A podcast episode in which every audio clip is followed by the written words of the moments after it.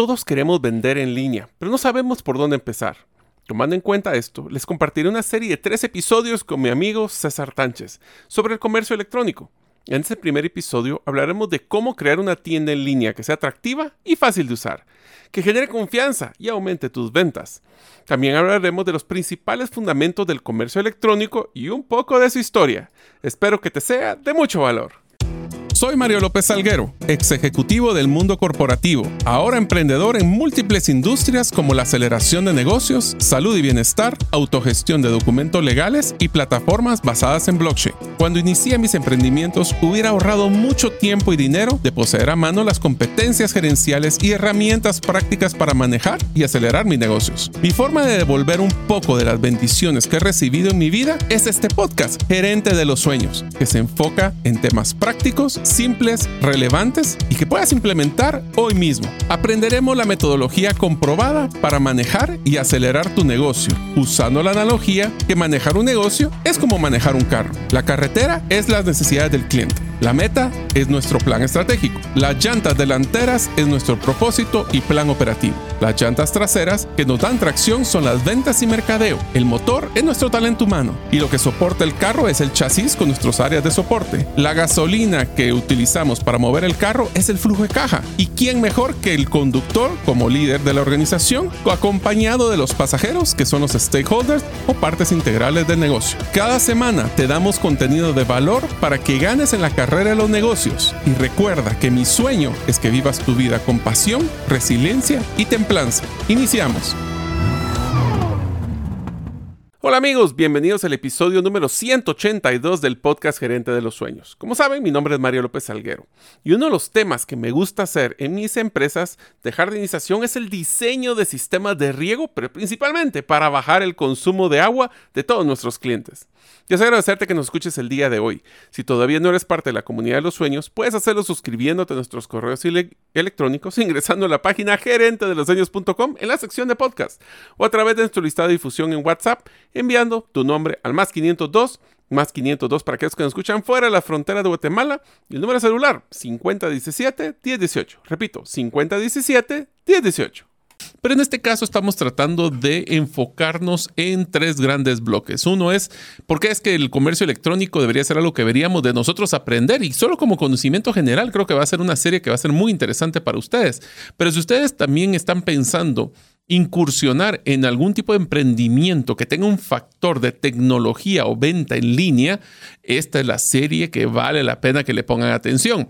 Si ustedes todavía no lo están pensando, es importante que la escuchen para que conozcan los temas que vamos a platicar y el día que tengan ustedes esa intención de hacer un emprendimiento, vale la pena, inclusive un emprendimiento que no necesariamente vaya a vender en línea, pero un emprendimiento que va a tener un factor de logística o un factor de comunicación con clientes a través del Internet, esta serie les va a dar mucho valor. Y yo creería que con lo que estabas diciendo, Mario, la innovación es algo que ya no es opcional. Vos lo mencionabas concretamente que el conocimiento es, es, un, es un bien perecedero. Así es. Y yo creo que cuando nosotros estamos acostumbrados a vender un producto o un servicio, estamos muy acostumbrados todavía, aún a pesar de que el COVID aceleró ese proceso, a hacerlo de una forma muy transaccional física. Pero hoy nos damos cuenta que cada vez esas transacciones cada vez son de una forma digital es decir, que utilizamos el Internet, ya vamos a ir adentrándonos a esto, para poder hacer comercio. Antes eh, lo platicaba con un buen amigo, con mi amigo Alex Crow, en la que conversábamos que las principales ciudades o, o, llamemos aquellos que dominaban, usualmente dominaban los, los ríos, dominaban los mares para poder hacer comercio. Hoy día esos ríos y esos mares siguen siendo importantes, pero ahora existe uno que no tiene fronteras, que es el Internet.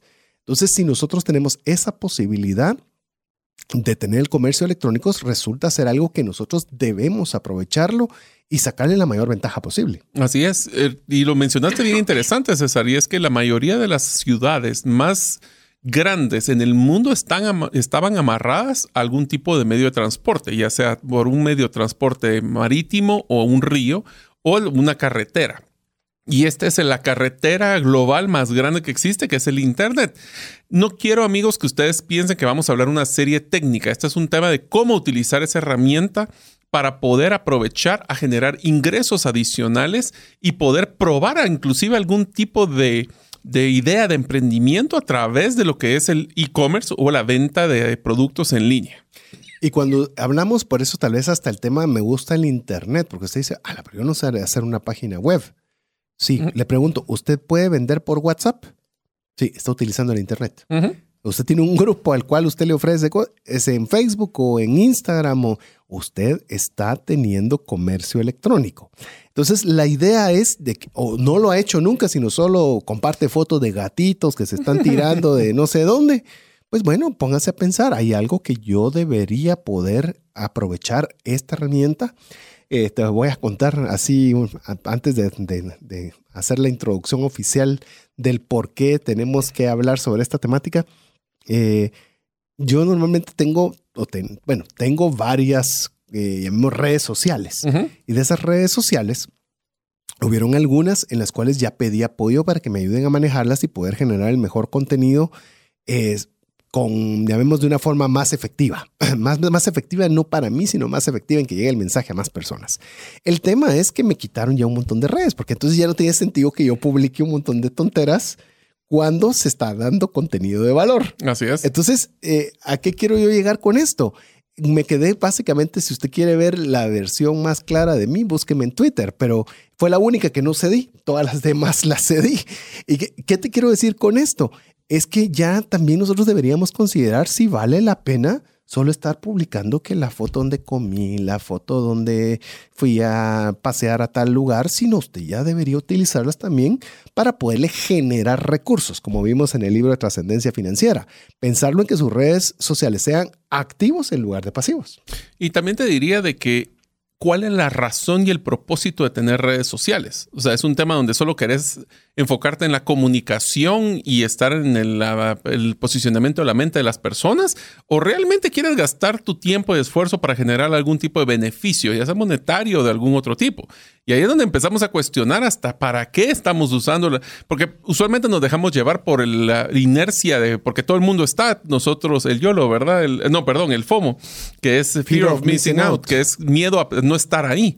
O sea, yo miro que todo el mundo postea y yo no estoy posteando, entonces me siento excluido.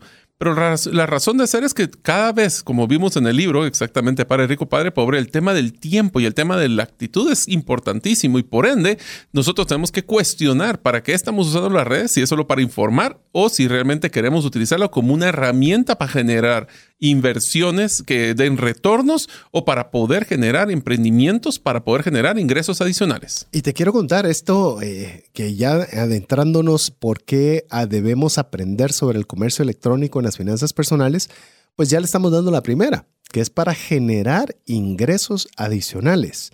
Yo les voy a contar, a, mí me gusta mucho y lo que aprendí eh, en mercadeo es lo que es el mercadeo, el gorilla marketing, se llama guerrilla marketing, que es, eh, es como cuando se luchan contra eh, ejércitos grandes, usted no les va de frente porque no tendría opción, sino los hacen con una táctica diferente que se llama guerrilla marketing, que es, llamemos, grupos pequeños, infiltrados y un montón de cosas. El tema es que a mí siempre me ha gustado eso para no estar en la palestra demasiado visible, ha sido algo que no me ha gustado.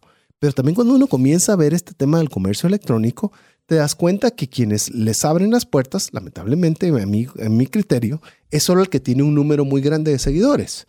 Que eso normalmente no significa necesariamente, ojo, que no estoy diciendo que no lo hagan muchos buenos influencers, en que muchas veces solo se fijan en el número más que en el contenido que están generando. Pero, pero, pero, es, pero es válido haber llegado allí. Sí, y, pero la pregunta que, y por eso es que a veces los números tenemos que tener cuidado, porque una cosa es, ¿querés tener muchos ojos viendo tu contenido o querés tener pocos ojos pero que compren? Es donde tenemos que balancear el tema de audiencia contra prospectos, contra ventas. Y ahí es donde tenemos que tener un poquito de cuidado sobre cómo manejar este tema ya que también una de las cosas que tenemos que aclarar, que es por las razones que vamos a hablar de esta serie, es que la experiencia del usuario exitosa para cerrar ventas en un mundo digital y un mundo físico son muy diferentes. Entonces, ¿cómo vamos a poder crear una experiencia del usuario, del cliente, para que la persona se sienta a gusto, se mantenga en donde queremos que esté, ya sea la página web o las redes sociales, y que compre. Porque es que si solo estás poniendo información y no vendes, yo creo que en, ningún, si, solo si fueras un influenciador, como mencionas vos, te pagarán para poder generar esas audiencias. Pero si no, nosotros vivimos de la venta. Inclusive usted puede preguntarse, eh, sí, pero yo cuándo voy a poderlo lograr eso? Y eso va, es buena parte de lo que vamos a conversar. ¿Cómo podemos nosotros comenzar a construir? Yo le puedo decir, estoy en proceso de construcción, porque ya le conté, me había negado a, a entrar en ese círculo de buscar el número y restarle a la calidad, pero no tiene que pelear una cosa con la otra puede buscar el número así junto con la calidad de contenido que usted está dando. Entonces, eh, es algo que le digo, usted tiene que tener esa presencia. Yo quiero contarle que desde que comenzamos a hacer ese switch en el tema de estrategia, quiero decirle que ha pasado algo bien curioso. Muchas personas me han, se han acercado a mi persona para hablarme, mira qué buen consejo este, mira, vi tal cosa, mira tal otro, algo que no sucedía nunca. Porque de alguna forma yo, también estaba que ponía la foto de esto, que a veces subía un clip de no sé dónde, a veces anunciaba. O sea, no tenía ningún, no tenía un comercio electrónico. Tenía una plataforma donde postear lo que se me ocurría en la cabeza. Y ahí es donde tenemos que cuestionarnos. ¿Estoy dispuesto a sacrificar esa red social de no estar publicando ese montón de cosas que quizás no me añadían nada a una en la que pueda generarse valor? Pero eso, eso toma una decisión. Eso es algo que usted debe cuestionarse y si usted quiere conseguir más ingresos o hacer del comercio electrónico una forma de generar más, definitivamente es algo que tiene que considerar. Así es. Así que esa es una gran opción. Pero también hay otra cosa que es bien interesante y aquí que es, me encanta el Internet, es que está a la vista de todos. Y por ende, él va a hacer un análisis de tu modelo de negocio en Internet, vas a poder definir cuál es tu propuesta de valor, el de tu competencia, inclusive probarla en una audiencia antes de tener que hacer un lanzamiento grande. El prueba antes de comprar, si quieres verlo así. ¿Y qué está ofreciendo la competencia? ¿Qué estoy ofreciendo yo? Y eso puede ser hasta un estudio de mercado mucho más dinámico. Recuerden, el consumidor actual, todos nosotros como consumidores, estamos cambiando constantemente lo que queremos y por ende nuestro modelo tiene que ser lo más flexible posible. Sin duda, y las redes sociales permiten lo que no permitía antes a nadie. Si usted no tenía el suficiente recurso para pautar en un programa de radio, pautar en un programa de televisión, no tenía forma de poder sacar a luz lo que usted estaba ofreciendo. Era imposible. Eh, uno, no sé si te recordás, Mario, cuando uno quería publicar, usualmente por eso la prensa escrita era que era de este tamaño, era gruesísima, porque era apenas la forma en la que podías tener algún recurso para darle al mundo a contarle de que existías. Hoy día ya puedes tener una plataforma donde inmediatamente puedes exponer qué es lo que haces y cuál es esa, como vos lo mencionabas, esa propuesta única de valor que te distingue de la competencia y, y darle ese try before you buy. Conóceme y si te gusta lo que oyes, enhorabuena, tengo más para ti. Y uno de los factores finales para poder comprender o aprender del e-commerce o de lo que es la venta del comercio electrónico es que si tú tienes una idea para poder hacer un emprendimiento, puedes validar la idea de una forma anticipada. Puedes hacerlo de dos formas. Uno es para hacer tu investigación de qué productos y servicios están parecidos a los tuyos en el, en el mercado actual pero también te va a servir para poder hacer un prelanzamiento o un lanzamiento en, frío que le llaman, que es poder hacer una pequeña prueba con algunos consumidores pequeños y así poder validar si tus supuestos son los correctos. Y lo voy a poner más complicado. Y si los supuestos cuando iniciaste la idea todavía son vigentes en este tiempo. Así que si estamos listos para poder hablar de lo que es el comercio electrónico o e-commerce, pues entonces ya empezamos hablando de cuáles son los factores para poder aprender de esto y especialmente cómo afectan nuestras finanzas personales. Sin duda. Inclusive eh, analizando un poco, Mario, el entre las razones, porque mencionábamos el tema de emprendimiento, el tema de la propuesta valor, el try before you buy, pero quiero mencionarte unas otras que me parecen interesantes que las podamos poner, que esto no, no lo teníamos en el material original, pero me parece bien interesante. ¿Qué te parece el comercio internacional que no tenés un alcance limitado por el espacio físico, sino que tenés un espacio global? Es decir, no tenés limitaciones que si yo te dijera, te quiero vender este cuaderno va a depender. Hay veces, no sé si te ha pasado a vos, que cuando compras algo físico, que es a veces más caro el envío que lo que estás comprando. Muchas veces. En cambio, cuando tenés el comercio a través es entrega inmediata. Es una entrega inmediata. La disponibilidad 24 horas del día si lo tenés automatizado. Qué bien, sí. O sea, puedes automatizarlo a tal punto también. Puedes vender cuando estás dormido. O incluso, ¿qué te parece esta? Accesibilidad a más clientes. Conozco personas que, por ejemplo, son entrenadores personales, que aquí en Guatemala voy a poner cualquier número, nada, no se me va a ofender ningún entrenador personal, pero que te puedan cobrar 250 quetzales por, por una sesión a través de, de un formato digital y en Estados Unidos te pagan 250 dólares. ¿Por qué? Porque eso es lo que puede costar esta persona en Estados Unidos. ¿Y dónde se encuentra la persona? En Guatemala. O sea, tenés acceso a, mercados de mayor potencial de ingreso. Así es. Haciendo lo mismo. Sí, o sea, no estoy cambiando de producto, simplemente son diferentes audiencias. Y eso sin el comercio electrónico es imposible. Mm. Lo he visto también con temas de psicólogos, que psicólogos eh, que obviamente cobran una cantidad en Guatemala y ese precio es exageradamente barato. Ponele que no le suban el precio, pero lo encuentran muchas personas más, encuentran que es bueno el precio y tenés más clientes. Es que todo es relativo. Depende de cuál es la percepción de valor que tienen. Y eso es parte de lo que nosotros podemos complementar. Inclusive, solo para poder comentar ese pedazo, es importante también considerar de que esto no es necesariamente uno o el otro un comercio electrónico puede ser un complemento perfecto para tu tienda o para tu negocio que actualmente está físico. O si eres un electrónico, puede ser que en algún momento, como le tocó hacer a Apple, por ejemplo, que al principio querían hacerlo todo electrónico y se dieron cuenta que tuvieron que poner tiendas por la experiencia del usuario. Así también lo está empezando a hacer Amazon y lo ha empezando a hacer otras que nacieron 100% digitales y ahora están viendo un factor físico. Y miremoslo al revés también. Toys R Us tuvo que cerrar porque ya la gente estaba ordenando más en línea de lo que estaba llegando a la instalación física. Fíjate que ahí lo que pasó principalmente es que sobredimensionaron el, el requerimiento de compra del consumidor a tener que tener interacción física con el producto, lo cual ya no, en, ese mundo, en este mundo ya no es necesario en su mayoría. Y inclusive en algunos momentos puede ser que necesite la versión física para comprar en línea o la línea para comprar física. Es más, yo te voy a decir un error garrafal y menos mal nadie me escuchó. Pero yo pensé que el Internet iba a, perdón, el comercio electrónico iba a fracasar en la venta de ropa. Porque dije, la gente quiere probárselos. Los Yo quiero probármelo y ver cómo me talla, ver cómo me va el color. Imagínate qué errado estaba y menos mal yo no era asesor del advisory board de nadie que, que hizo esto, porque yo pensaba genuinamente de que la gente quería la experiencia física. Y hoy nos damos cuenta que eso no, yo quiero ese rojo, esto se me miraría bien y es large y mándenmelo. Ahí te voy a comentar algo que me va a adelantar al contenido que generamos, pero aquí existe un factor de minimizar el riesgo de la compra por medio electrónico, que es les ponen algún tipo de garantía que si no te queda bien lo puedes revolver o si inclusive el producto no era perfecto, pues te vamos a devolver el dinero.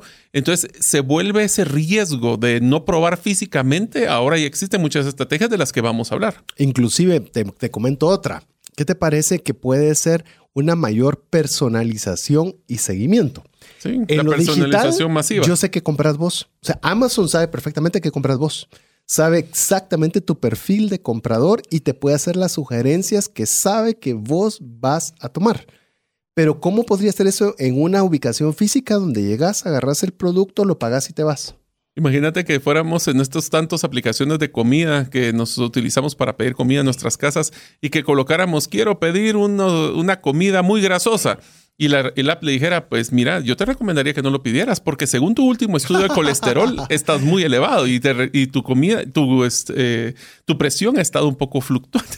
¿Y no crees que a través de blockchain eso va a ser una realidad? No, es que ya es una realidad. Lo que pasa es que estamos ahorita en son de broma, pero la verdad es que todo esto ya viene. Es más, la ficha médica ya está montada en blockchain de muchas personas en Estados Unidos. Es más, no sé si te lo comenté a vos o lo comenté alguna vez en la, en la audiencia es que esto ya pasó hace muchísimo tiempo, específicamente en una empresa que se llama Target.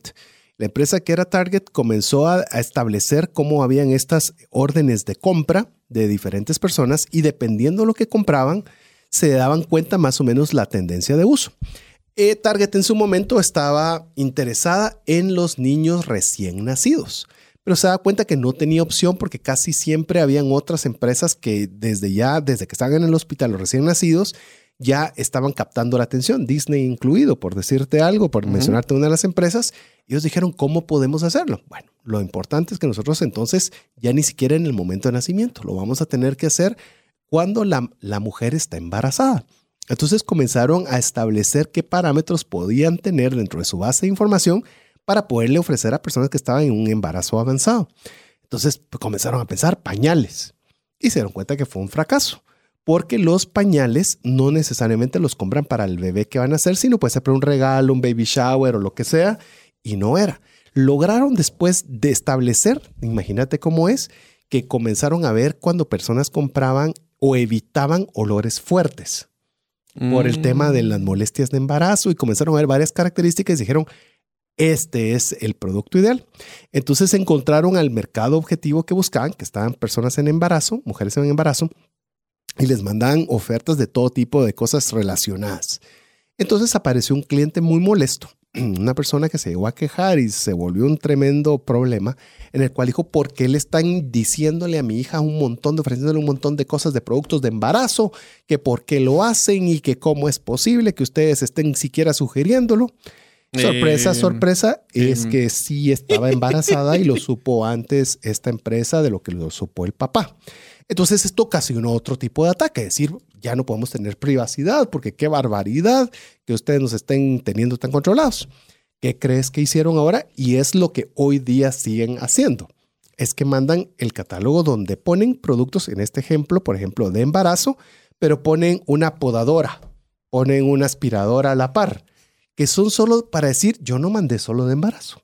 Yo mandé varias cosas y curiosamente le interesaba el de embarazo que puse yo allí. Ay, no. Entonces, eh, ¿qué quiero decirle? Y esto no solo es para que se asuste, porque la que le invasión! Ya no tenemos privacidad desde que tenemos un teléfono móvil inteligente. No existe.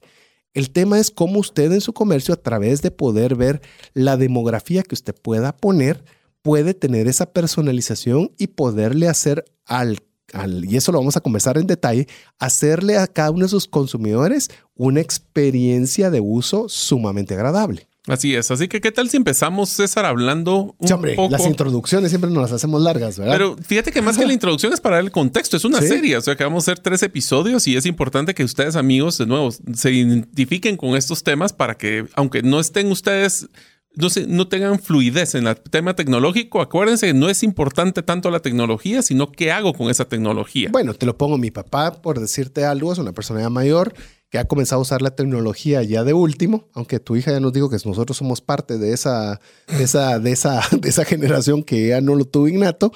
Pero te digo, una red social la puede utilizar perfectamente mi papá. Sí. Entonces, el comercio electrónico a veces pensamos de tener una página súper compleja que haga 50 mil cosas extrañas, cuando a veces solo se necesita el poder manejar bien una red social. Yo te diría de que aquí el reto, eh, César, es el hecho de que nosotros no se trata de tener una tecnología, se trata de definir qué estrategia quiero utilizar para esa tecnología. Porque nosotros podemos estar creando redes sociales y podemos estar creando muchas cosas, pero la pregunta es, ¿para qué? Y entonces lo que voy a empezar es hablar un poquito de los conceptos básicos que tenemos en el mundo del comercio internacional ya que tenemos que conocer de qué se trata y cuando hablamos aquí de los famosos acrónimos y la terminología extraña, bueno, hoy vamos a conocer cuáles son algunos de estos conceptos. Por ejemplo, empecemos con el comercio electrónico. Comercio electrónico es una cosa muy sencilla es la compra y venta de bienes y servicios a través del Internet. Y aquí voy a utilizar Internet y ahora vamos a hacer algo innovador, diagonal blockchain. Porque blockchain no es Internet, pero es, digamos, si Internet fue el 2.0, blockchain es 3.0. Así que vamos a hacer una, tiene sus características similares y diferentes, pero es cómo yo puedo hacer un negocio de transacciones de bienes o servicios a través de una herramienta tecnológica como el Internet. Así es. Así que por eso creemos que este programa es y puede ser para todos, porque no está delimitado a quien tiene una página compleja. No. Es ni productos, ni siquiera. Puede ser ideas ahorita. La pregunta es, usted tiene, por ejemplo, yo qué sé, cuadernos. Y estos cuadernos usted los vende en una tienda, tienda de barrio, le estoy diciendo, tienda de barrio. Y ve que le quedan cinco ¿por qué no pone un post en su página de Facebook o donde sea que usted pueda publicar en Internet, en sus grupos de WhatsApp, lo que sea, y decir, tengo cuadernos tanto y, lo, y, están, si los lleva todos, se los doy en tanto? Esa es una forma de hacer un comercio electrónico, promover un producto tangible en este caso promoverlo a través del Internet. Yo te diría que una de las, de las cosas que a mí me sorprende, César, inclusive temas como las herramientas de Facebook, de, mm, Facebook Marketplace, inclusive los grupos de Facebook donde nos a veces, miren, no me cabe en mi casa y los, se los tengo que mandar. Es impresionante el movimiento económico que existe a través de esas, de esas herramientas. Entonces no pensemos que hay que hacer una inversión grande. Vamos a ver que es una forma sencilla de poder hacerlo. Te voy a dar un ejemplo que con esto vamos a hacer ya nuestra primera pausa. Eh, conozco un condominio en Guatemala en el cual tienen el, el, el WhatsApp de todos los del condominio. Ese es el general de todos. Pero tienen uno dedicado a comercio. Es decir, mm, ¿para qué están ofreciendo a todo el mundo? Pero dentro del condominio. Tengo un sofá que ya no lo quiero y lo doy a tanto que alguien quiere. Y la persona me decía, no te imaginas, vuelan todas las cosas que se ofrecen ahí. Todo camina. Inclusive te, eh, quiero comentarles amigos de que he estado estudiando un poco el tema de las tendencias. Eh, recientemente tuvimos con Mario la oportunidad de conversar con la Universidad San Carlos sobre las tendencias para el 2023, económicas principalmente. Y pues obviamente en el proceso de investigación y de detalle comencé a, explorar un poco de las tendencias que se podían esperar en este año. Y algo que encontré en múltiples lugares es la tendencia, llamemos, masiva a lo que es el formato de video. No a la imagen, no al texto, que eso no digo que vaya a dejar de tener relevancia, pero que hay que enfocarse mucho en formato de video. Y videos cortos. Video corto. Sí, porque ahora el video de 15 minutos ya las personas como que no ni siquiera lo terminan, pues. Sí, es, yo no sé, te digo agradecidísimos con todos los que nos siguen a través de YouTube, porque son espacios de 90 minutos y tenemos una, una constancia de vista de cerca de 24, 27%. Es increíblemente alto, muchas gracias. Sí. Pero ya vemos es fuera de la norma. Así es. Entonces, pero, ay, yo no quiero salir en la cámara. Hoy día no necesitas salir en la cámara. Puedes poner imágenes y estar haciendo una narrativa o solo que sean... Es decir, hay mucho que hay que poder hacer y para eso tenemos que estar con las tendencias más cercanas. Pero bueno, nos estamos adelantando mucho. ¿Qué te parece, Mario, si vamos con el siguiente concepto? ¿Qué es la tienda en línea? Tienda en línea, a diferencia, no es una página web usualmente. puede ser una página web, pero una tienda en línea es cualquier lugar donde se ofrecen productos o servicios a través de la venta en Internet. Originalmente el concepto era que fueran páginas web, pero ahora podemos decir que existen eh, grupos en Facebook eh, pueden ser páginas en Facebook, puede ser en Instagram, puede ser hasta un canal de YouTube o el canal de TikTok, donde lo que usted está haciendo es ofreciendo productos o servicios. Yo sí le voy a dar una recomendación para que una tienda en línea sea exitosa, deben de escuchar la serie Storybrand que la acabamos de tener recientemente, donde les estamos compartiendo cómo deben de hacer para comunicar en esa tienda en línea para poder hacer el proceso de compra efectivo.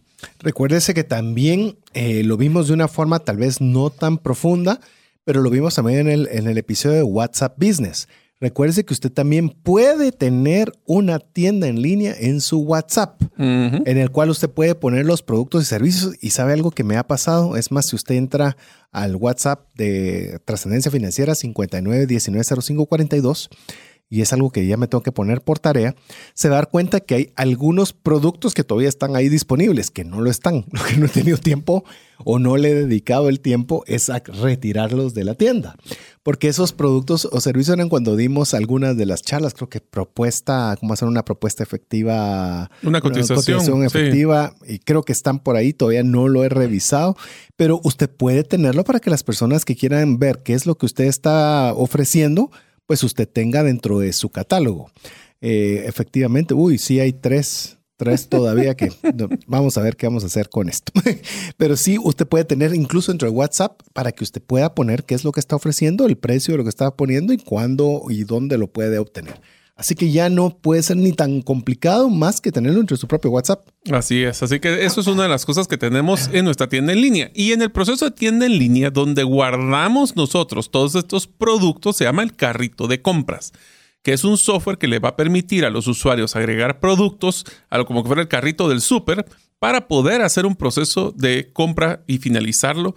Yo lo utilizo mucho, sabes que el carrito de compra lo utilizo cuando hay algo que me gusta, lo voy tirando al carrito de compra. Yo sé que en algunos lugares tienes para hacer un listado de, gustos, pero yo a mí me gusta meterlo en el carrito de compra y aquí implica donde empezamos a hablar cómo comprar en internet y dejarlo un día para poder ver si al día siguiente todavía debería estar comprando ese producto o no. Esto eh, de alguna forma es como darle un cohorte de compra. Es decir, no ha comprado aún, pero ya di un paso. Ya estoy más cerca de tomar una decisión, al menos ya decidí que esto sería lo que me gustaría tener. Si usted ya quiere tener una página web ya un poco más estructurada, debe considerar tener el carrito de compra, que es muy diferente a compra inmediata. La compra inmediata es que lo lleva de una vez a poder hacer la transacción, mientras que esto todavía le permite seguir comprando o seguir viendo sin perder aquel producto o servicio que usted le llamó la atención. Esto es un paso más cercano y recuerde que como todo lo que está en Internet, todo queda registro. Usted recuerde lo que platicamos de la personalización. Usted puede saber, ah, le interesó, pero no lo compró. ¿Por qué no lo compró? ¿Qué le hizo falta para que hiciera la decisión? para que hiciera la decisión. Y si ve que es algo recurrente en múltiples personas, obviamente le va a dar una retroalimentación interesante. Yo te diría de que uno de los factores, y, te comentando ese concepto, aprovechando estrategias, es de que si las personas ponen los productos en el carrito y no lo compran, usualmente es una mala experiencia la pasarela de compra, que ahorita vamos a describir qué es. Pero en pocas palabras es que le ponemos difícil el proceso a las personas de poder hacer el ingreso de una información de la tarjeta de crédito o la transferencia bancaria para poder pagar. Solo para terminar el proceso de, de pasarela de pago es es un servicio que permite a los compradores pagar por los productos en línea utilizando tarjeta de crédito, transferencia bancaria u otros medios de pago. Si esa pasarela es tormentosa, complicada, las personas declinan o tiran la toalla, como diríamos en Guatemala, dejando el producto, pero ya no lo compran.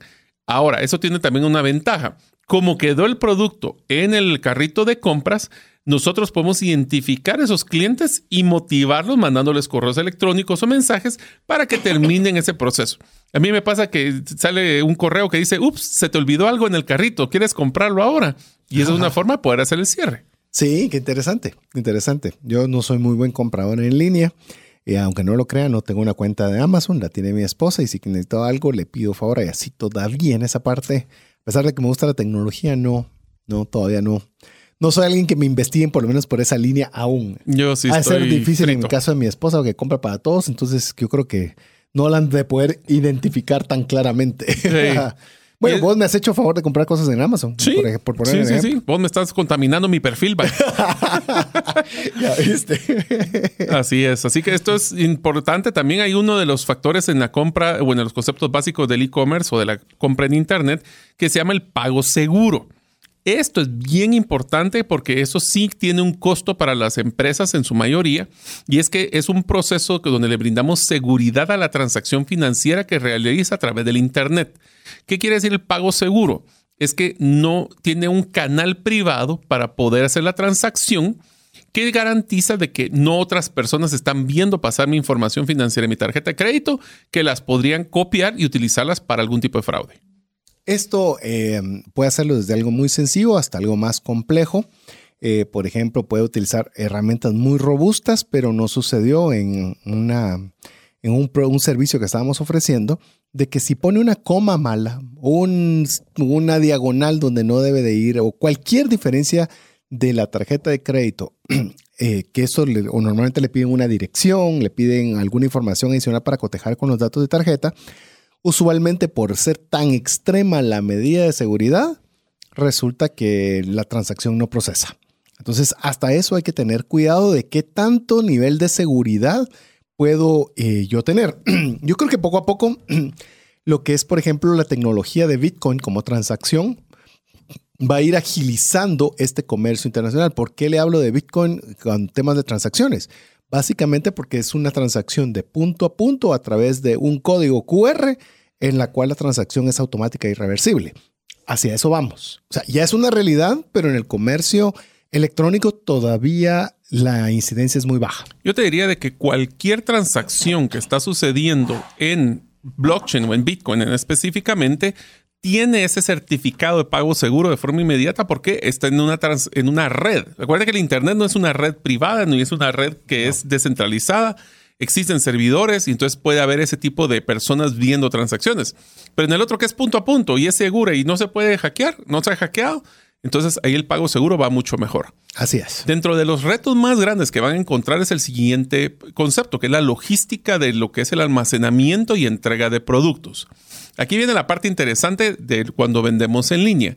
Deberíamos de tener todos los productos físicamente disponibles de lo que nosotros pensamos vender en línea durante un mes o no. Y aquí empiezan los temas todavía más complicados. ¿Será que yo produzco ese, ese, bien o servicio y lo si en caso hay un pico de demanda, voy a poder yo cubrirlo? O por ejemplo, si yo importo desde China o desde otro país ese producto y voy a tener que hacer una expectativa o un salto de fe de cuánto calculo que voy a vender y ese inventario lo tengo que tener guardado. Aquí empieza el problema. ¿Es un producto perecedero o no es un producto perecedero? es un producto de temporada que si después de ciertos meses lo voy a tener que liquidar porque viene otro producto nuevo que lo va a volver obsoleto. Entonces, la logística de la venta en línea, la venta en línea te va a dar mucha información de qué se está vendiendo y por dónde está vendiendo. Pero el manejo de inventarios te diría que es uno de los retos más grandes en este modelo. Sí, capacidad de bodega, almacenamiento. Eh, eh, me recuerdo cuando me hacían estudiar así de una forma espantosa costos y presupuestos donde me decían cuánto te representaba cada metro cuadrado y que cualquier cosa que metro cuadrado no rindiera, para afuera. Y ahí es donde me, donde me explicaban por qué ciertos productos eh, se van a, un precio menor incluso del costo.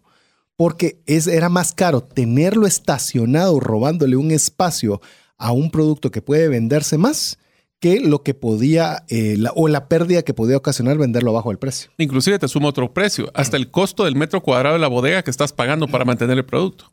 O sea, no solo es el costo de la oportunidad, sino el costo de mantener el producto físicamente ahí. La cantidad de rotación. Es decir, si hay otros que están rotando rápido y hay uno que está rotando menos, es decir, para, pues, dije rotación, que se vende muchas veces el mismo producto versus otro que se vende pocas veces en el mismo tiempo. Entonces usted puede decir, mejor debería ampliar el espacio del que se mueve más rápido y más veces que ese que se está vendiendo poco. Entonces, este tema de la, de, la logística es algo que se tiene que pensar principalmente con productos tangibles. Eso es lo lindo cuando son servicios. O temas digitales. sí, servicios, todo lo intangible. Es de que no delimita la capacidad eh, que tenga usted en infraestructura o de producto almacenado. De hecho, estábamos conversando en cierta oportunidad eh, junto con Mario y otros empresarios guatemaltecos que tuvimos la oportunidad de organizar una reunión con el embajador de Emiratos Árabes Unidos, en el cual él nos expresaba que siendo, por ejemplo, Guatemala un país pequeño, cuando le pedían un producto tangible, llámese café, cualquier otro producto, y, estos, y, estos, y estas economías que son muy grandes decían, me parece genial el producto, tráigame tal cantidad. Habían, llamemos, eran cantidades que esas cantidades eran superiores a lo que Guatemala podía surtir en todo un año. como muestra. Sí, como muestra o como un mes o lo que fuere. En cambio, nos decía la oportunidad que tenemos como Guatemala son en los servicios, en los bienes digitales, en los bienes intangibles. Escalables. Porque no tenemos, no tenemos una limitación de tangibilidad para poder movilizar. Y eso es algo que, por ejemplo, a través de, le hablo de Guatemala, por ejemplo, a través de gremial de exportadores, por ejemplo, se le está comenzando a darle más fuerza y más iniciativa a lo que son servicios, porque ahí es donde tenemos oportunidades y somos un país pequeño. Así es, acuérdense, una cosa es tener un producto que inclusive tenemos que traer de otro lado, que nos vamos a tener que manejar los tiempos de transporte y entrega, a un producto digital que lo puedo escalar relativamente rápido. Ahora, una de las preguntas que también nos podemos hacer es, ok, ya tengo mi línea, tengo mi pasarela, pero ¿de dónde me va a encontrar la gente? ¿Cómo es que en Internet, en Google o ahora en varios de los, de los, eh, de los buscadores con inteligencia artificial que están saliendo van a poder ubicarme? Y para eso necesitamos un, una, pues, un acrónimo con una palabra en inglés que se llama SEO o Search Engine Optimization o la optimización de la búsqueda, de la máquina de, búsqueda, que es el proceso de optimización de nuestro contenido para que los, los motores de búsqueda nos vean de una forma más fácil y que esa tienda, cuando nosotros busquemos el producto que estamos buscando, seamos de las principales o de las primeras opciones que salga. Te puedo decir que hasta eso está resultando ser un desafío porque, por ejemplo, yo utilizo un, llamemos mi navegador, es un navegador que se llama Brave. Y Brave básicamente lo que busca o la forma en la cual sale, que es, llamemos, es, no es que están creando un nuevo navegador, sino utilizan la tecnología de otros navegadores como Safari, como, como Chrome y demás. Y lo que hacen es que tienen la posibilidad de poder bloquear todo tipo de, de publicidad, todo tipo de... Galletas, cookies, que le llaman. Todas las cookies que usted va a encontrar en una página de internet. Perdón, paréntesis, paréntesis. Una cookie, solo para que sepan, porque es un concepto que no es usual que utilicemos, mm. es una forma donde nosotros autorizamos a la página que estamos visitando a capturar nuestra información para poder ser utilizada. Por un tercero. En un tercero, que son los perfiles que qué casualidad que estaba buscando para viajar a Estados Unidos y ahora en Facebook todo aparece que está viajando a Estados Unidos. Eso es porque en alguna página capturaron mi información y me la trasladaron a un tercero. Ese tercero puede hacer mercadeo y por eso es que ahora existen en muchas páginas aceptar todas las cookies o todas las galletas para poder utilizar ese contenido. En ese caso, como bien lo decía Mario, ahora están existiendo estos navegadores que dan dos alternativas. Una, que no le aparecen. Y dos, de que le pagan, en este caso es con una criptomoneda que se llama BAT, BAT, en el cual dice, por lo menos si vas a ver anuncios, que te paguen por ver el anuncio. Entonces, eh, yo conozco, por ejemplo, un buen amigo que tenemos con Mario, que es Diego Villeda. Él sí está viendo los anuncios y sí está percibiendo algún ingreso por eso. Yo prefiero, en mi caso particular, que no me aparezcan. Incluso, por ejemplo, aquí te enseño, Mario, que en, mi caso me dice que ha detectado, mientras he utilizado este navegador, 232.574 rastreadores y anuncios bloqueados, lo cual me ha ahorrado 5.98 gigas de banda y me ha ahorrado en tiempo 3.2 horas. Wow. ¿Te imaginas? O sea, te lleva hasta la estadística de lo que está economizando. Y digo, para mí, ¿qué vale más? Que me pueda pagar en esta BAT alguna recompensa o poderme evitar un montón de anuncios molestos y ahorrarme 3.2 horas de tiempo. Entonces, hasta esos desafíos ya se están comenzando a, a, poner para que no sea tan fácil el SEO. Paréntesis, estoy hablando de Brave, podrá tener el punto 0001 del mercado, sí, pero hacia eso vamos. Así eso vamos. Entonces, mientras eso sucede, tenemos que por lo menos tener los conocimientos técnicos básicos del SEO. Es más, si usted busca el SEO curso de Google, póngalo. Es muy probable que encuentre incluso el curso de SEO de Google gratuito. Oye, bien lo que le estoy diciendo, gratuito. Y si recordás, Mario, que en el programa del libro de Trascendencia Financiera les decíamos que quien no crece, muere. Así es, sea que no se estén estáticos amigos, aprendan de cómo optimizar el motor de búsqueda de, en este caso Google o cualquier otro. También uno de los temas que como complemento a aparecer en esos eh, lugares de búsqueda es el tema del marketing digital, que es un conjunto de técnicas utilizadas para promocionar los productos y servicios en línea. Eso aplica no solo el tema de publicidad en línea, como lo que es pues ah, invertir en anuncios que salen en las, en las diferentes redes sociales. Puede ser marketing a través de correo electrónico o a través de las propias redes sociales donde nosotros publicamos. Lo importante es conozcan cuáles son las diferentes opciones que existen de esto. Yo comprendo de que a veces es abrumador, pero a veces con un posteo podemos empezar y ser más efectivos que gastando mucho dinero y escopeteando o tirando una gran red para ver qué pescados logramos atrapar. Es mejor gastar poco, pero impactar, a tratar de estar gastando mucho y no saber por dónde va a caer las cosas. Definitivamente. Eh, cuando estamos nosotros hablando de marketing digital, estamos hablando que ya no solo es vender un producto a través del Internet, es cómo lo vamos a mercadear. Yo soy mercadólogo, eh, mi profesión es, eh, es el mercadeo, me encanta el mercadeo y recientemente estábamos conversando con mi esposa sobre una actividad que me quedó pendiente de, completar y me decía mi esposa, pero si ya lo hiciste, lo hiciste para el tema de, de mercadeo de servicios. Le digo, mira, eso ya es obsoleto de hace un montón de tiempo. Hoy el mercadeo digital, inclusive puedo ver jovencitos que ni siquiera han cursado la carrera de mercadeo, pero son muy diestros y muy hábiles para el mercadeo digital que es como está revolucionando la tecnología y está revolucionando las profesiones, cómo poder ofrecer productos a través del Internet.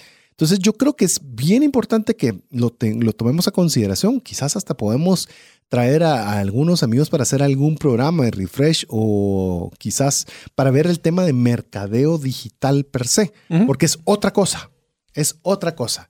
Y usted me dice videos, yo no soy mucho de videos, pero videos es la tendencia, yo no soy de la tendencia.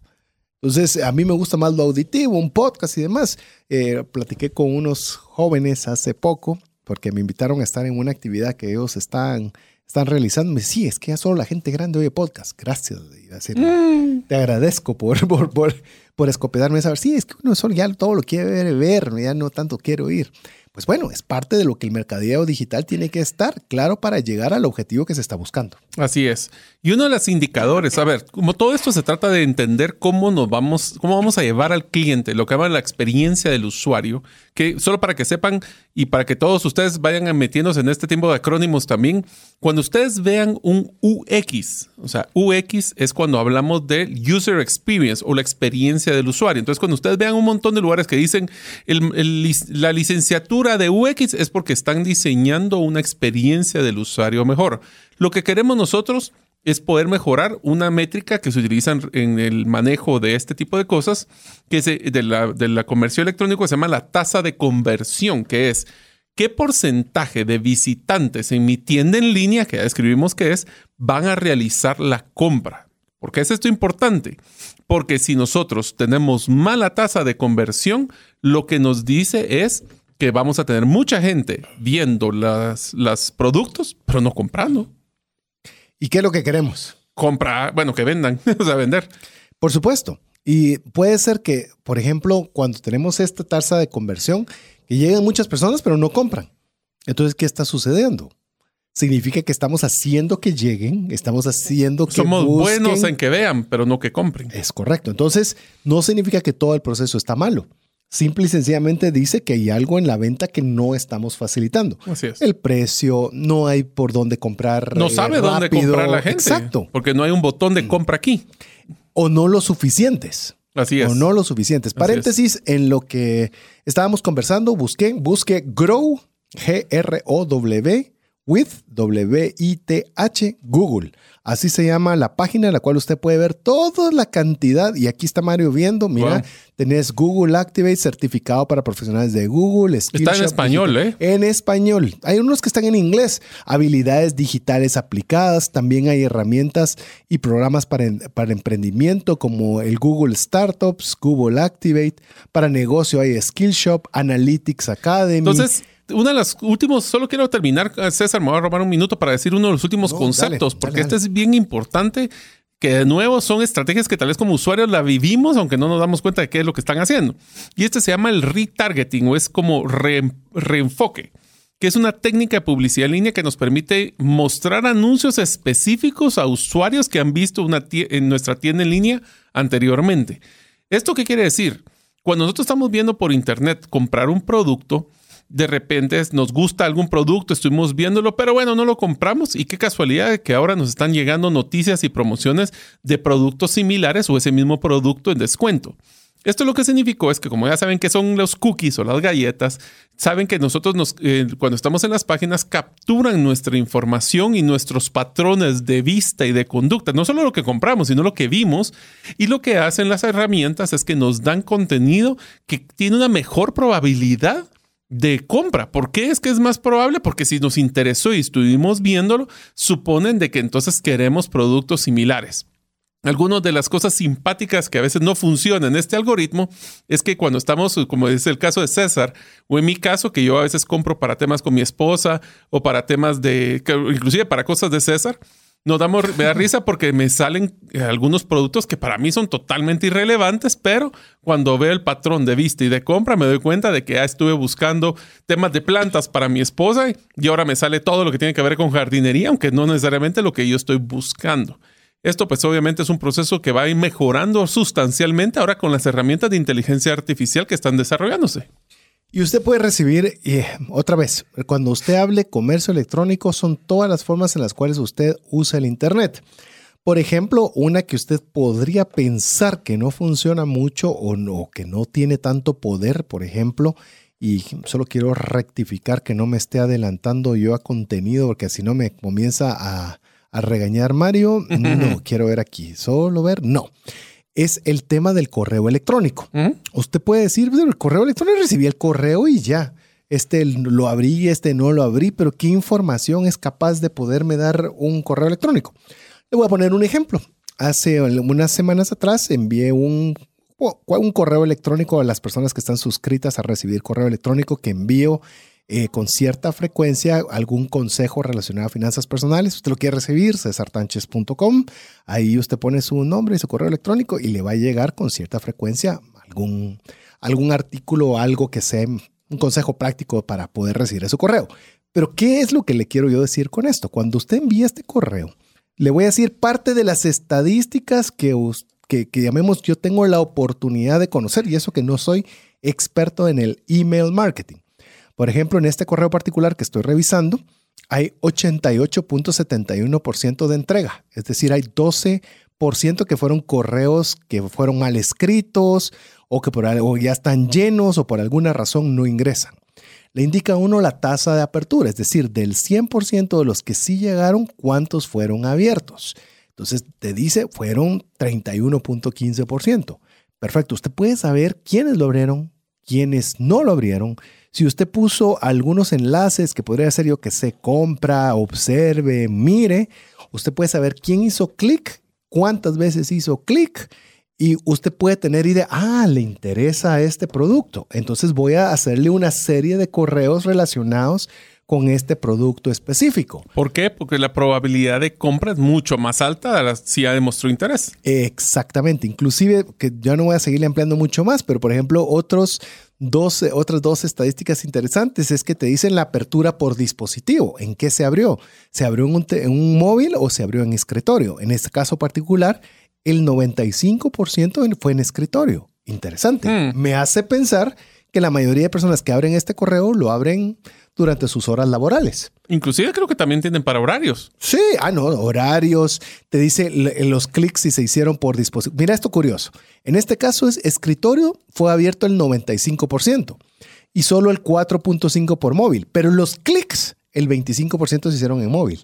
Es decir, tenés un más, es más probable que la persona haga clic desde su móvil que lo haga desde su computadora.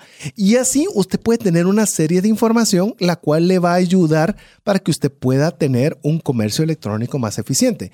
Y esto hay varias. Comentemos de una vez si querés que vos manejas ConvertKit, ¿verdad? Yo utilizo ConvertKit y he utilizado el email chimp. Yo utilizo GetResponse, esa es la que a mí me gusta. ¿Por qué? Porque fue la que me enseñaron a usar y fue la que única que usé eh, y me funciona bien para lo que necesito, que es enviar información de una forma, llamemos, más eh, expedita. Entonces, esas son formas en las cuales usted puede hacer, de veras queremos hacer uno de solo de email marketing, cómo hacer, utilizar email marketing. Miren, nos da muchas ideas, mejor, mejor ya no voy a seguirlo diciendo, pero vamos a que el comercio electrónico le permite, como bien decía Mario cuando estábamos hablando del retargeting, de que usted tal vez, yo le ofrecí a Mario y le mandé un correo diciéndole que qué genial es la vida y que debería ahorrar en tal cosa, pero también podría comprar esta app para llevar sus cuentas. Ah, resulta que ahorrar no le importó, pero sí le importó el app.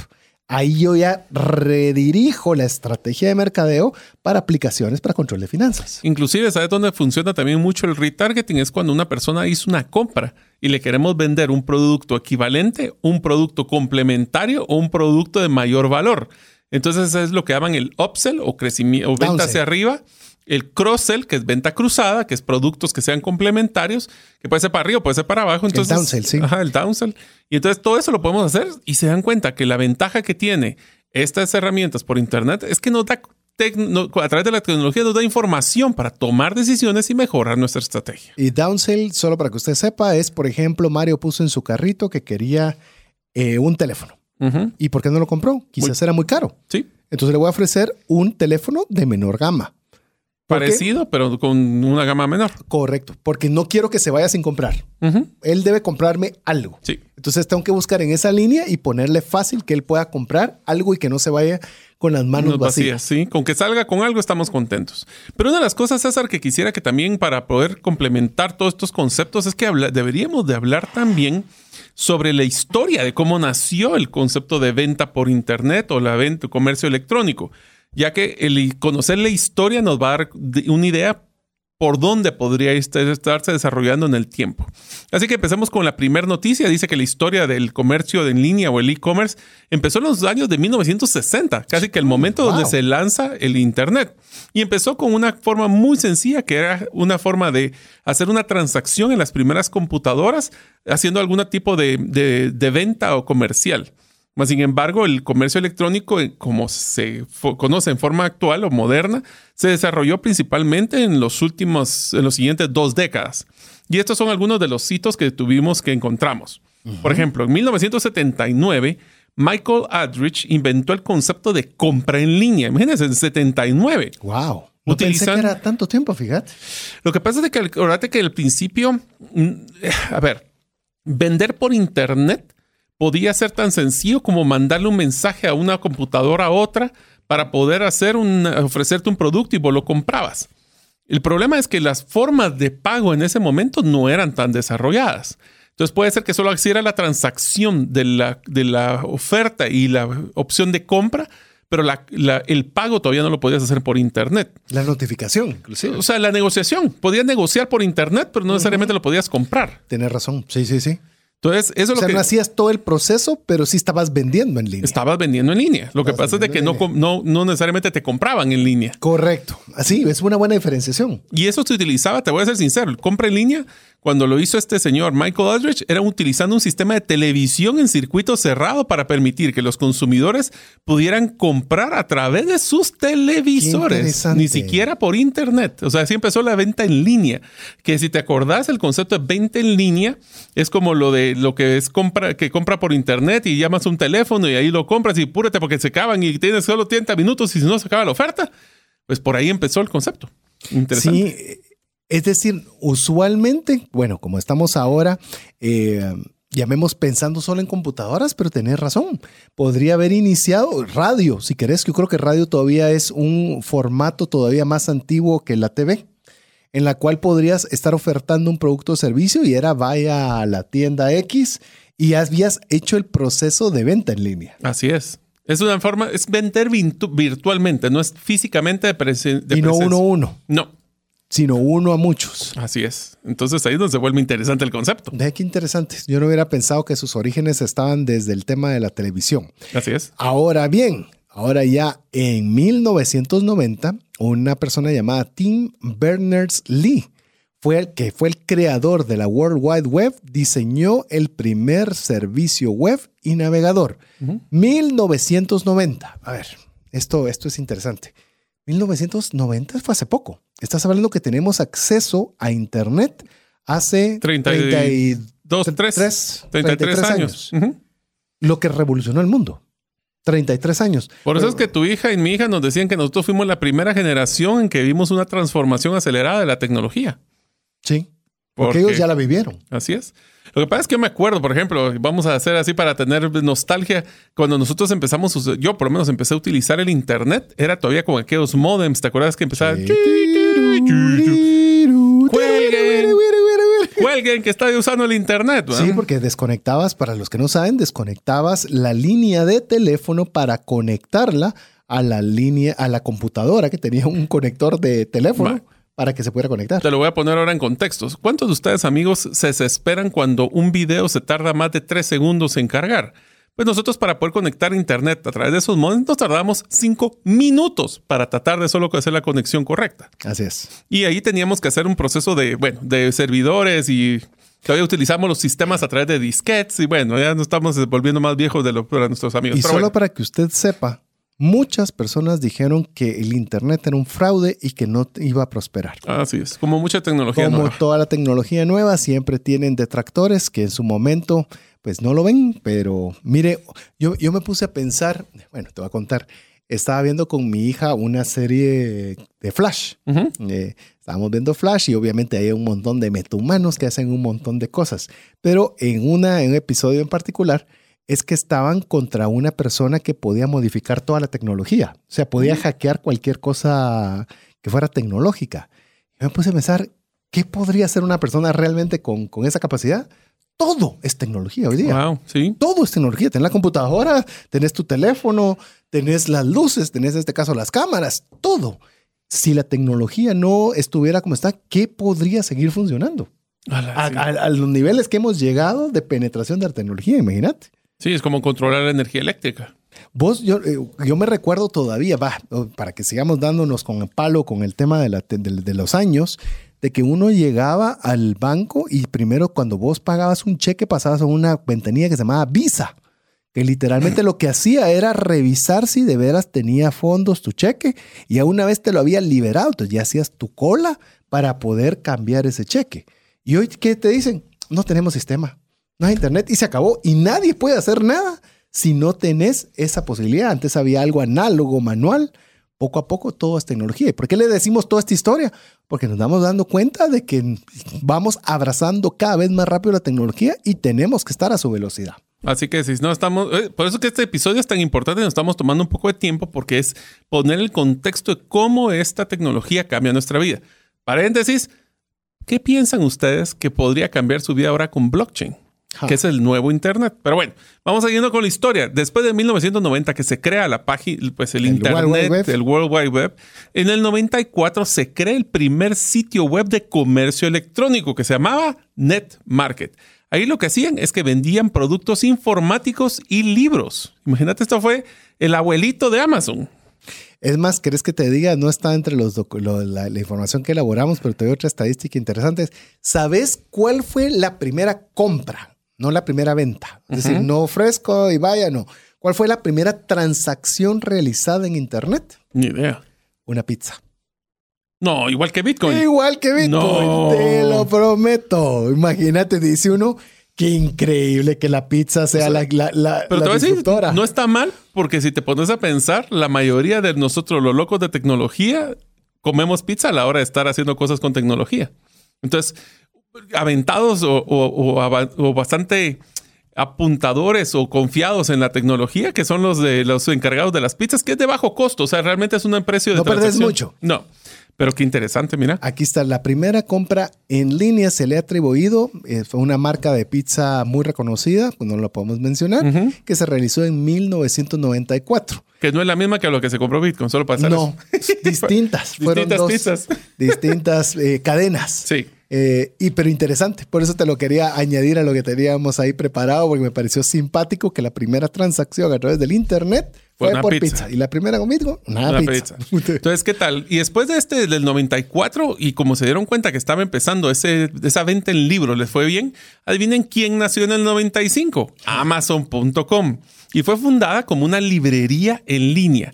Igual, otra de las aplicaciones muy fuertes que está actualmente, actualmente vigente es eBay, que es para poder permitir usuarios a vender artículos en línea, usualmente de segunda mano. En el caso, eh, ah, escuché una, yo creo que te lo pasé, cómo fue que Amazon tomó la decisión, un podcast, cómo fue que tomó la decisión en libros y dice que lo puso muy fácil, porque él quería algo donde hubiera un, llamemos un inventario ya grande, que no tuvieras que crear un producto nuevo, ¿Sí? sino que pudieras tener de un inventario ya, ex- ya existente, facilitarle la, le- la llegada de ese artículo a la persona que lo estaba comprando. Mm. Entonces, esa fue, llamemos, la dinámica, porque yo también me puse a pensar, ¿por qué empezó por libros?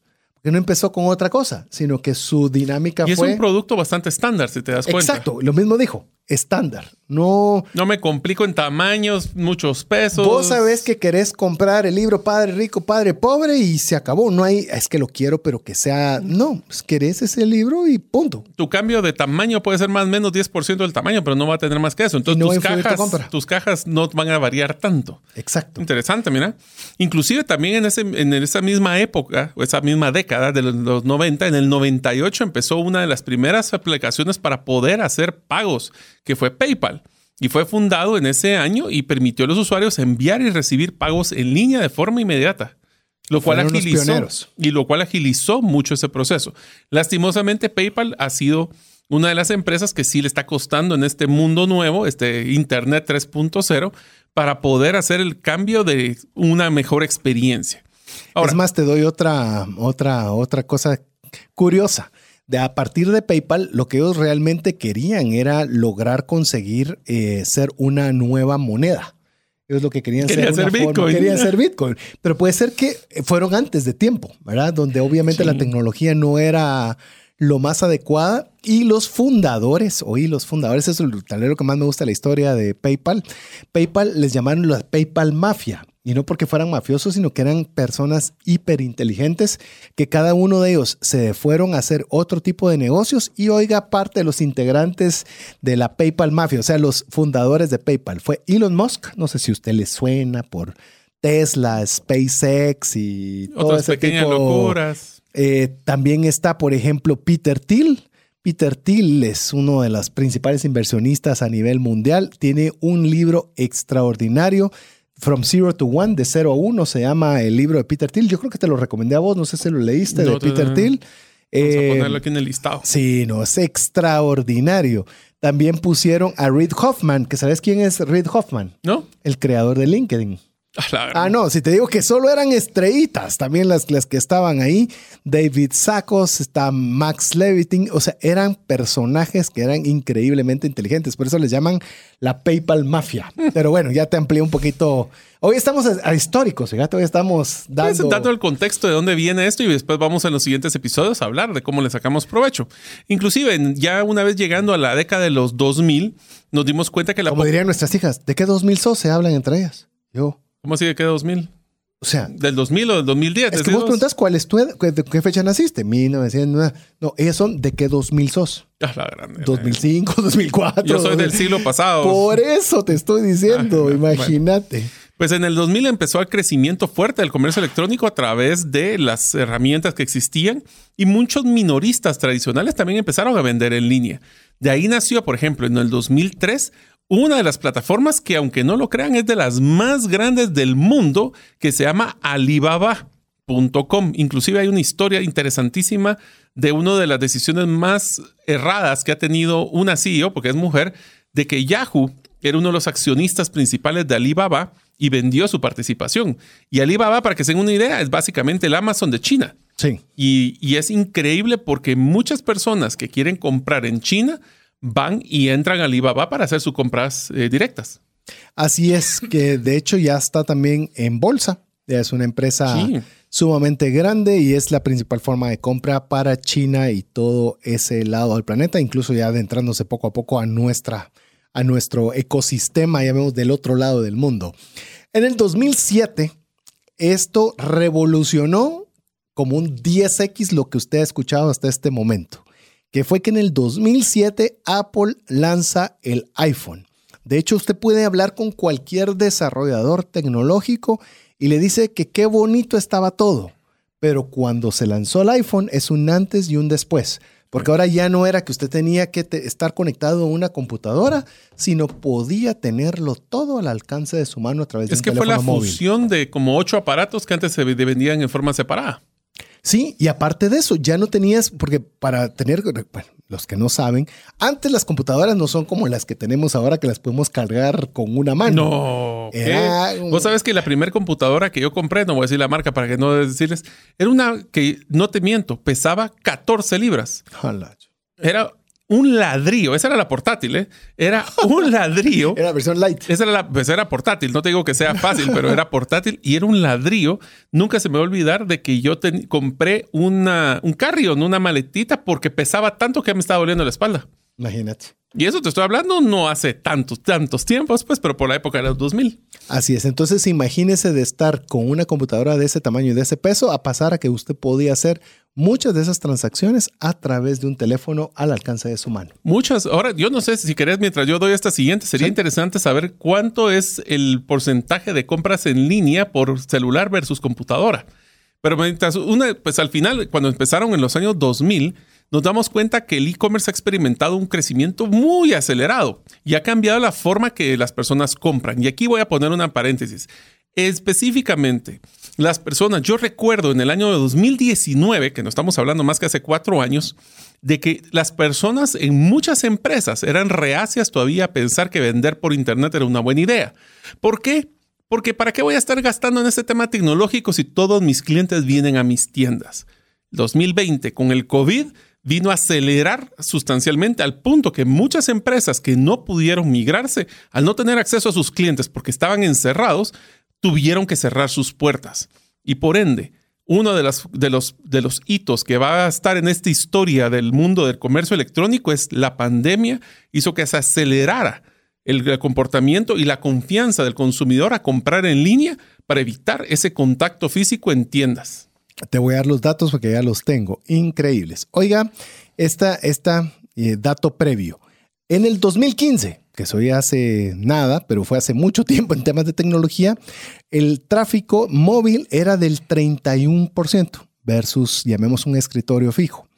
Eso ha acelerado de tal forma en el cual ya el tráfico móvil, ah, vía móvil versus desktop es del 54%. Pero eso no es todavía el dato interesante. El dato de ventas, es decir, uno es el tráfico que pasa y el otro es cuánto realmente, como diría Mario, la tasa de conversión. De móvil es 72.9%. A la gran. 72. O sea, 3 de cada 4. 3 de 4 compras se hacen a través de un teléfono móvil. Te lo pongo así, donde compra tu esposa o ah, ¿dónde lo hacen? ¿Se sientan en una computadora o agarran el teléfono, escrolean y agarran en Amazon? Ahorita es en el teléfono, casi no lo mira en la computadora. Exactamente. Así que si usted cree de que tiene que tener una solución, pues bueno, una de cada cuatro compras en línea, se perdón, tres de cada cuatro compras en línea se hacen con el teléfono. ¡Wow! Así que algún dato adicional, lo que estamos llegando al final o ya llegamos al final. Ya llegamos al final. fue un repaso histórico bien interesante. Ahora, lo que sí queremos mencionarles, amigos, es que nos vienen los próximos episodios para que ustedes se emocionen. En el próximo episodio vamos a hablar específicamente sobre cuáles son esos modelos de negocio que podemos hacer en el Internet y que podríamos implementar para nuestros ingresos adicionales. Y en el tercer episodio vamos a hablar específicamente de lo que es la experiencia del usuario y cómo algunas recomendaciones sobre este dolor que les, escuché, que les mencionamos anteriormente de cómo manejar inventarios. Muchas gracias por escuchar este episodio del podcast Gerente de los Sueños. Recuerda que si deseas recibir la infografía de este episodio, solo debes hacerlo inscribiéndote en la comunidad de los sueños en la página gerentedelosueños.com o enviando tu nombre al WhatsApp del teléfono más 502 50 17 10 18. Nos vemos en el próximo episodio y que tus sueños de esta semana se vuelvan una realidad.